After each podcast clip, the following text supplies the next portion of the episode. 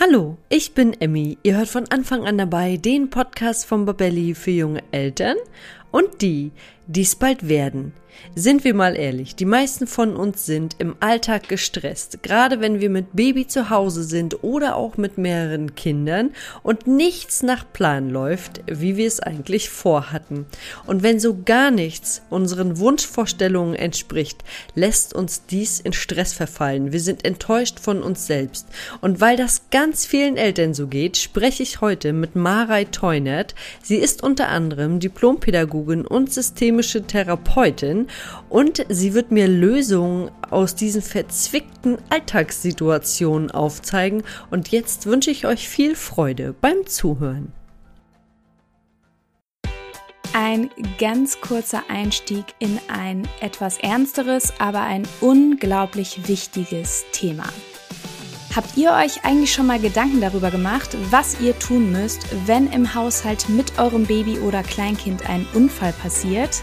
Ja, wenn es soweit ist, dann sitzen Schock und Überforderung erstmal tief. Und hinzu kommt, dass viele Eltern gar nicht wissen, wie sie richtig reagieren können und sollten.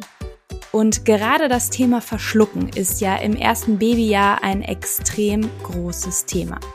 Hättet ihr zum Beispiel gewusst, dass 10% aller Todesfälle bei Notfällen hätten verhindert werden können, wenn rechtzeitig die richtige Erste Hilfe geleistet worden wäre? Das ist eine ziemlich hohe Prozentzahl. Wir von Babelli empfehlen deshalb allen Eltern die Teilnahme an einem Erste-Hilfe-Kurs, der auf Babys und Kinder spezialisiert ist.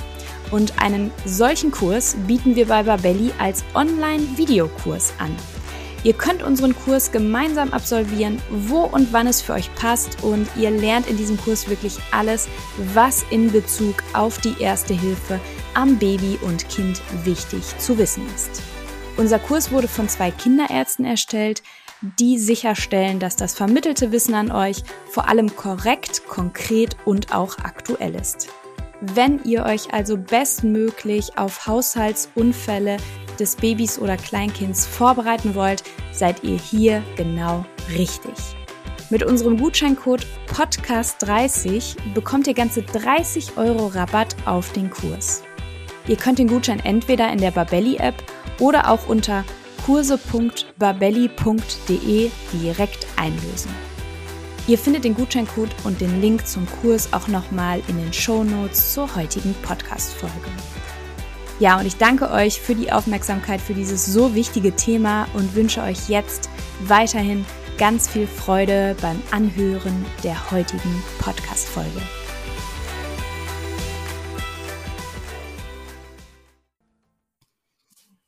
Ja, hallo und herzlich willkommen zu einer neuen Folge von von Anfang an dabei. Heute mit dem Thema Stress lass nach, weniger Stress, mehr Entspannung und ich freue mich sehr auf meinen heutigen Gast Marei Teunet. Hallo Marei. Hallo, wie schön. Danke, dass ich dabei sein darf. Ja, wir hatten hier heute schon ein paar technische Probleme. Wir haben schon quasi Stress vorgeübt jetzt. Wir haben schon Stress vorgeübt. Umso mehr freue ich mich, dass wir es jetzt doch geschafft haben, ins Gespräch zu kommen. Und bevor wir gleich einsteigen in das doch sehr wichtige Thema, würde mhm. ich dich bitten, dass du dich unseren Zuhörenden einmal vorstellst. Ja, super gerne, genau. Also ich bin Marei, Marei Teunert, aber ich glaube, ich tue es einfach alle immer und darum ähm, Genau. Ich bin Mama von drei Kindern. Dafür war das erste auch ähm, ja sehr sensibel. Das heißt, es hat mich auch relativ schnell ins Thema, wie gehe ich mit Stress um, auf einer ganz, ganz hohen Ebene gebracht. Ähm, genau. Vom Beruf her bin ich Diplompädagogin, systemische Therapeutin, Traumatherapeutin, Heilpraktikerin für Psychotherapie. Genau, und ähm, auf ganz vielen Ebenen unterwegs und begleite jetzt seit fünf Jahren selbstständig Eltern und Familien von Babys bis alles, was eben möglich ist, aber vor allen Dingen im Baby- und ähm, Autonomiealter quasi und arbeite da vor allen Dingen mit den Eltern an genau diesen Themen, weil die eben so, so wichtig sind. Und ich glaube, wir alle kennen diese anstrengenden Situationen, in denen wir manchmal einfach nur aufstehen und gehen möchten mhm. und sagen möchten, jetzt ist Feierabend, ich gehe, ich habe jetzt hier heute Schluss können wir natürlich nicht. Mhm. Und deshalb möchte ich äh, von dir gerne als erstes wissen, was denkst du, sind denn für Eltern von Babys oder auch Kleinkindern die größten Belastungen? Mhm. Genau, also ich erzähle dir auch gerne gleich nochmal, warum das, also was das Problem ist, dass wir so gerne eigentlich loslaufen wollen und dass wir nicht können und das eigentlich noch die große Herausforderung ist, dass wir nicht äh, losgehen können. Aber vielleicht erstmal einen kleinen Schritt zurück. Ich glaube, es gibt zwei Herausforderungen. Die eine Herausforderung ist, dass wir immer noch in sozialen Medien und in den Medien oder in Werbung, ja, erinnern wir uns einfach mal an die Windelwerbung, äh, Babys sehen, die da total glücklich, oder wir haben gestern eine Serie geguckt, da lag das Baby die ganze Zeit voll glücklich wach in seinem Babybett, hat nichts gesagt, die Mutter ist rein und raus aus diesem Raum, ne? Und mein Mann und ich haben herzlich gelacht abends und gesagt, aha, okay. ähm, wäre das denn mal so. Aber wenn wir noch nicht Eltern sind, sehen wir diese Bilder und wir nehmen sie als Realität wahr und sie werden in unserem Gehirn gespeichert als Realität. Und ähm, somit haben wir die ganze Zeit eigentlich das Gefühl, das Baby liegt doch mindestens im ersten Jahr total süß die ganze Zeit in seinem Bett rum. Die Windel muss ja zwölf Stunden halten, darum würde es ja da auch zwölf Stunden liegen. Das macht ja alles irgendwie auch Sinn, dass sie das so gemacht haben. und ähm, schon haben wir ein Bild von sowas im Kopf, dass wir denken, okay, so wird es sein. Ja, und wir müssen vielleicht gar nicht, ähm, also ich bin ja vor allen Dingen mit im Bereich ähm, High Need gefühlt starke, hochsensible Babys unterwegs oder Kinder unterwegs, aber wir brauchen noch nicht mal dieses Kind zu bekommen. Auch ein 0815 Baby weint oft, gerade in den ersten drei, vier Monaten, ja, muss diese Welt erstmal ganz neu entdeckt werden und verarbeitet werden. Das ist eigentlich fast automatisch, dass Kinder in dieser Zeit eigentlich eine Anpassungsherausforderung haben. Und dann weint das Baby eben mehr und es ist super irritierend für die Eltern. Warum passiert das? Ich habe das das habe ich noch nicht gesehen, das hat mir keiner gesagt, dass es so ist. Ja, und selbst wenn dann diese Sprüche zwischendurch ja mal kommen von irgendwie Eltern, ja, wirst ja sehen, wenn du selber Kinder hast, ne, das ärgert einen dann nur, das nimmt man nicht wahr, weil man sieht ja doch die Realität. Und wenn ich eine gute Mutter bin, dann kriege ich das auch hin wie die Frau in der Windelwerbung. So. Und weil das dann nicht klappt, bin ich enttäuscht. Ja, also das heißt, ich habe Erwartungen, die eben gar nicht zu der Realität unserer Kinder passen.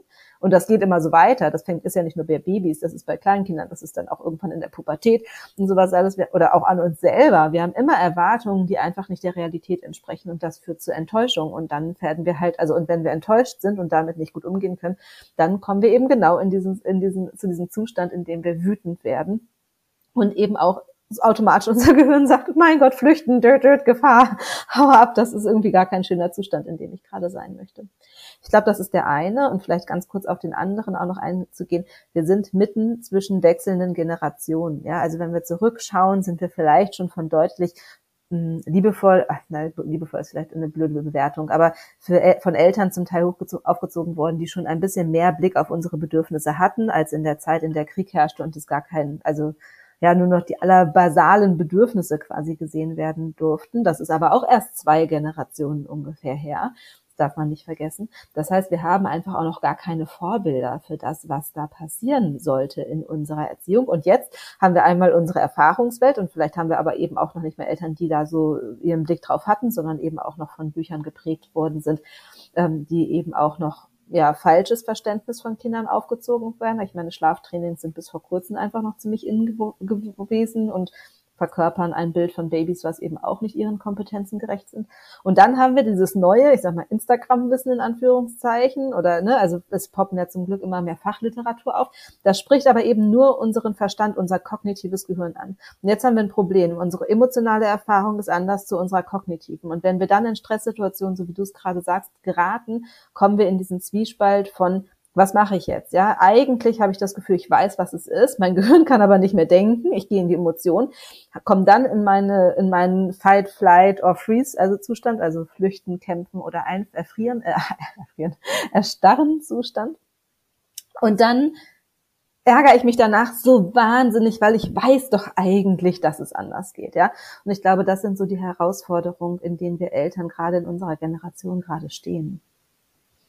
Und ich habe auch manchmal das Gefühl, ich weiß nicht, wie dir das geht, dass es, ähm, dass man dann irgendwann in so einem Kreislauf ist.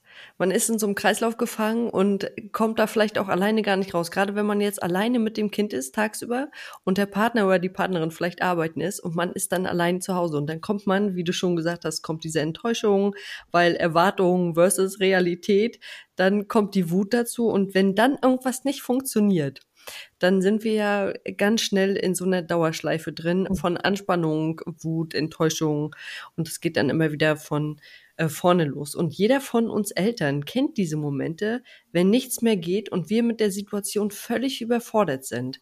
Hast mhm. du denn für genau solche Momente einen Akuttipp? Mhm. Also und ich gebe euch gleich auch noch einen Akut-Tipp. Das Problem ist eben nochmal auf unser Gehirn wirklich mal zu schauen, weil es ist super spannend, wenn wir mehr Wissen über unser Nervensystem und unser Gehirn haben, weil wir dann verstehen, warum, wenn die, wenn ich euch die jetzt nur sage, euer Gehirn in diesen Situationen wieder nicht zugreifen könnt, solange dass diese Erfahrung nur in eurem ko kognitiven Gehirn, in eurem präfrontalen Kortex gespeichert ist. Ja, aber ähm, ich, es gibt trotzdem gleich welche. Das, das Sinn oder das Wichtige ist, dass all diese Übungen, die ihr habt, dass ihr sie erstmal ganz oft oft einübt, bevor ihr in diesen Zustand kommt. Weil in diesem Zustand, nochmal ganz klar, wenn ihr in diesem Zustand seid oder vielleicht auch schon vorher, ja, also es baut sich ja meistens auf, man wacht morgens auf, hat vielleicht sowieso schon schlecht geschlafen, das heißt, meine eigenen Grundbedürfnisse sind schon mal so mittelbestärkt, dann ist das Kind irgendwie schlecht drauf, man schafft es nicht so richtig zum Frühstücken irgendwie zu kommen, ja, dann ist es müde irgendwie, ich habe gerade eine Frage bekommen irgendwie bei Instagram, äh, da, wie kann ich wieder aufstehen, wenn mein Kind gerade ähm, eigentlich also schlafen will und mich nicht aufstehen lässt, das heißt, ich liege wieder in einer Situation, Situation, wo ich ein anderes Bedürfnis vielleicht habe. Also ich komme immer, immer mehr in so einem Tunnelzustand von einer hohen Aufmerksamkeitsbereitschaft, von einem weg von meinem ganzen Sein, von meinen Gefühlen weg und bin immer mehr, komme ich eben in diesen Notzustand. Mein Körper, also ist ja auch irgendwann Notzustand. Wir haben Hunger, ich bin übermüdet, irgendwie mein Körper ist ja schon in, in der Notsituation. Und in dieser Situation ist es eben, klappt unser, unser Gehirn automatisch dann irgendwann die Verbindung zu unserem kognitiven Bereich. Das heißt, wenn ich dann, und das ist ja das Ärgernis, wenn ich dann zwar eigentlich diese Methoden weiß, sie aber noch nie angewendet haben und mein Körper nicht weiß, wie hilfreich das ist, das zu machen, dann kann unser Gehirn dann nicht darauf zugreifen. Ja, das heißt, es ist super sinnvoll, dass wir diese Methoden wieder uns im Hier und Jetzt zu orientieren. Das ist super wichtig, weil was passiert in diesen Situationen ist, ja, wir entflüchten aus dem Hier und Jetzt. Wir haben das Gefühl, ich muss hier raus oder ich komme auch in den Tunnel rein. Vielleicht werde ich auch getriggert, weil ich eigene, weil da eigene Themen auch ähm, berührt werden. Aber auf jeden Fall bin ich in einem Tunnel drin und es ist wichtig, dass wir Methoden finden, die uns wieder erstmal ins Hier und Jetzt zurückbringen, dass uns sieht, okay, da ist jetzt keine große Gefahr, also die Gefahr ist nicht, dass mich jetzt gleich irgendwas angreift. Das System von uns denkt das vielleicht tatsächlich in dem, hört sich jetzt erstmal ein bisschen quatschig an, aber unser Gehirn ist einfach im Gefahrenzustand, weil es ist vielleicht, es hat mega Hunger, es ist durstig, es hat, äh, es ist müde. Ja, das heißt, unser Körper ist in Gefahr, ne, irgendwie nicht zu überleben. Und das heißt, es ist wichtig, dass wir Methoden finden, dass wir wieder im Hier und Jetzt ankommen.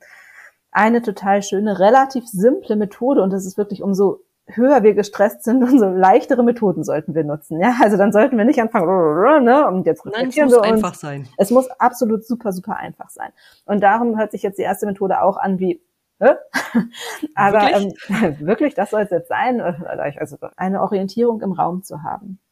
Das bedeutet, in dem Moment, wenn du merkst, oh, ich werde langsam angespannter, ich werde langsam kribbeliger, mal weg von diesem Tunnelblick, mein Kind ist da, es weint, oh Gott, oh Gott, oh Gott, ich bin in Not und ich kriege das hier eh alles nicht hin, sondern mal wirklich körperlich in die Bewegung zu kommen und sich im Raum zu orientieren. Also ne, und dadurch auch wirklich den Körper bewegen, nicht irgendwie. Und mit den meisten Müttern oder Eltern oder ja, meistens arbeite ich mit Müttern, mit denen ich das mache, wirklich auch angeleitet. Die gucken einmal schnell im Raum rum. Okay, fertig. Was will die jetzt von mir? Und das zeigt den Gefahrenzustand. Weißt du, zurück zu der Gefahr.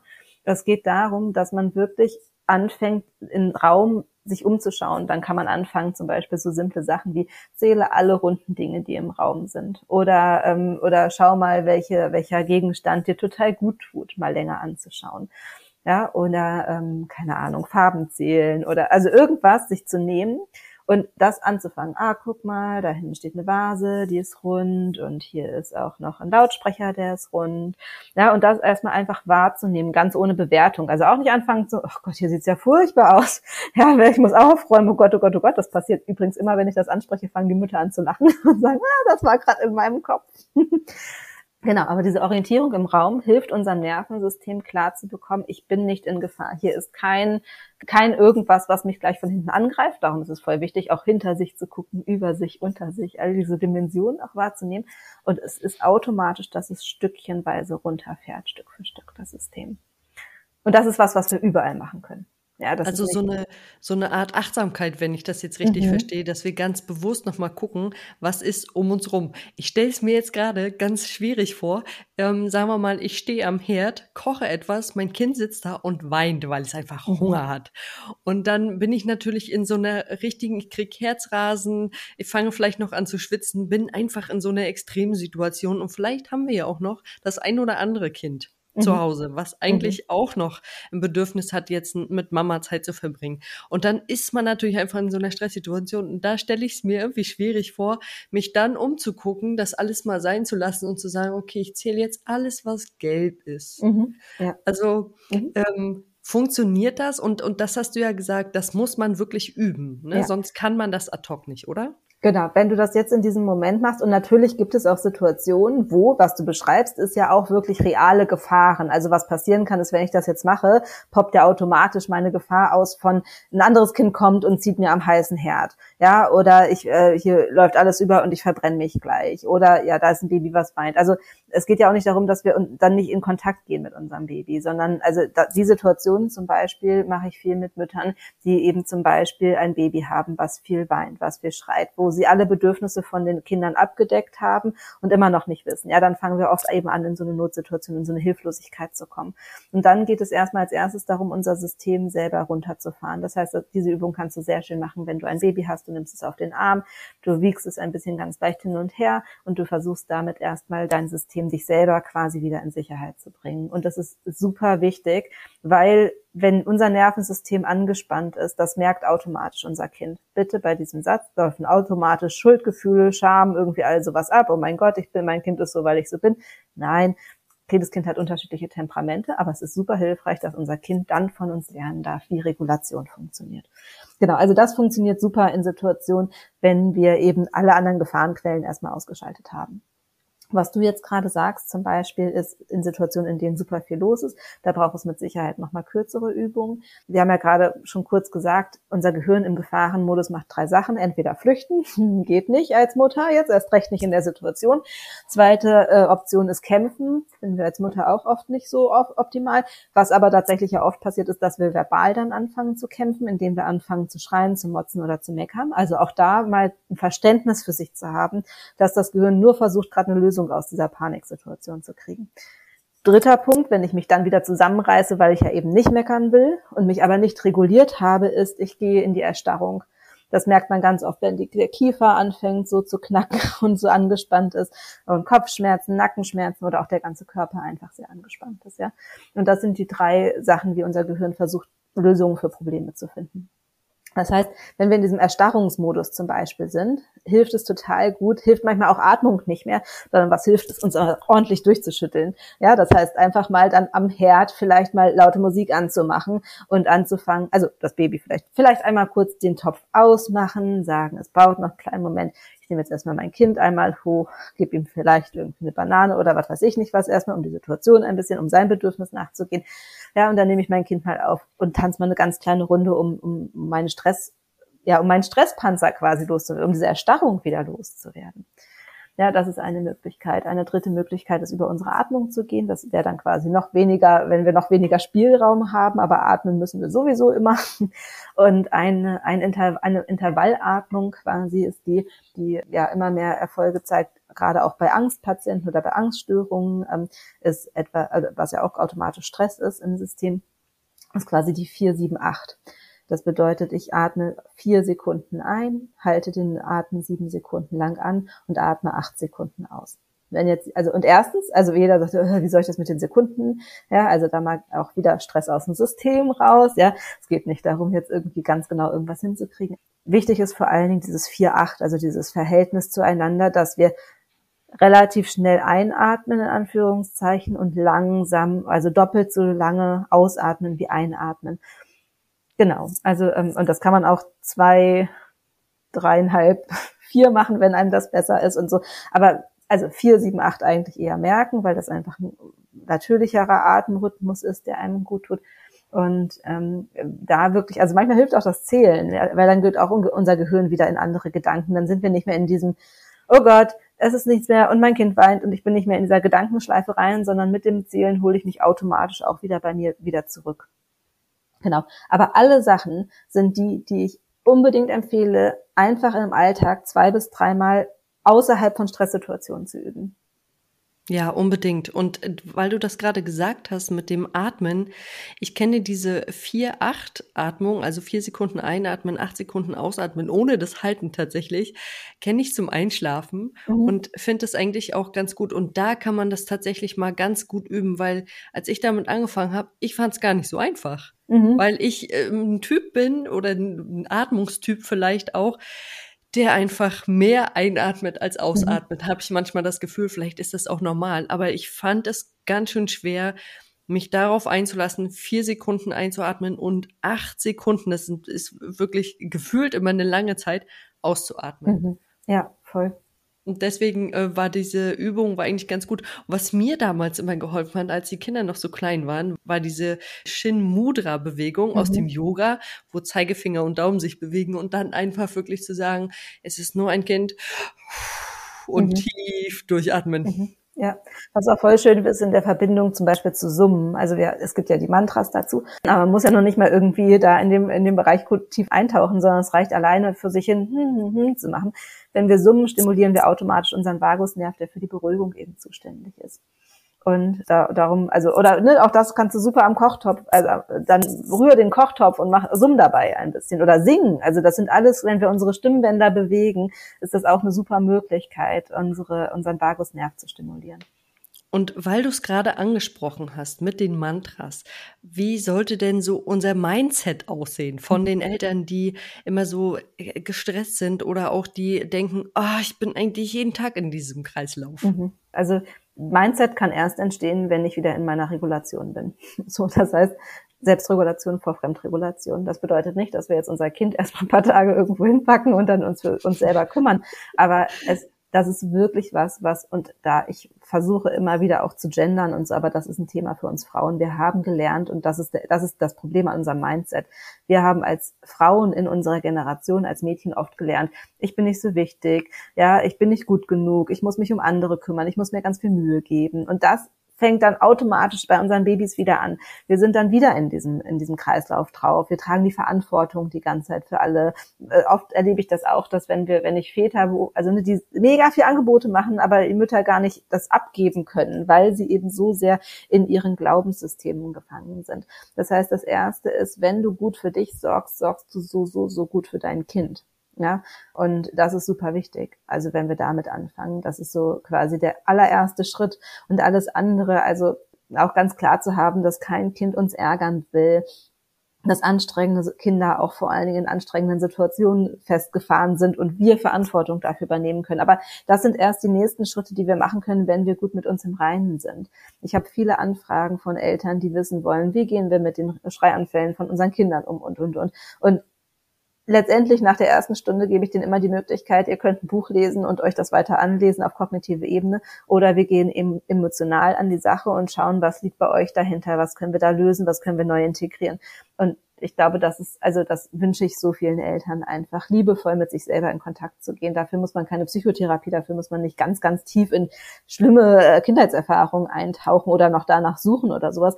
Aber wenn man sein Glaubenssystem gut kennt, nachdem man vielleicht handelt und sich unglaublich viel Druck ausübt auf sich, dann kann man das eben auch verändern. Und wenn wir da dran arbeiten, dann können wir eben auch Kinder in Frieden und Verbindung aufwachsen lassen. Das geht aber eben nur, wenn wir das auch selber für uns tun können.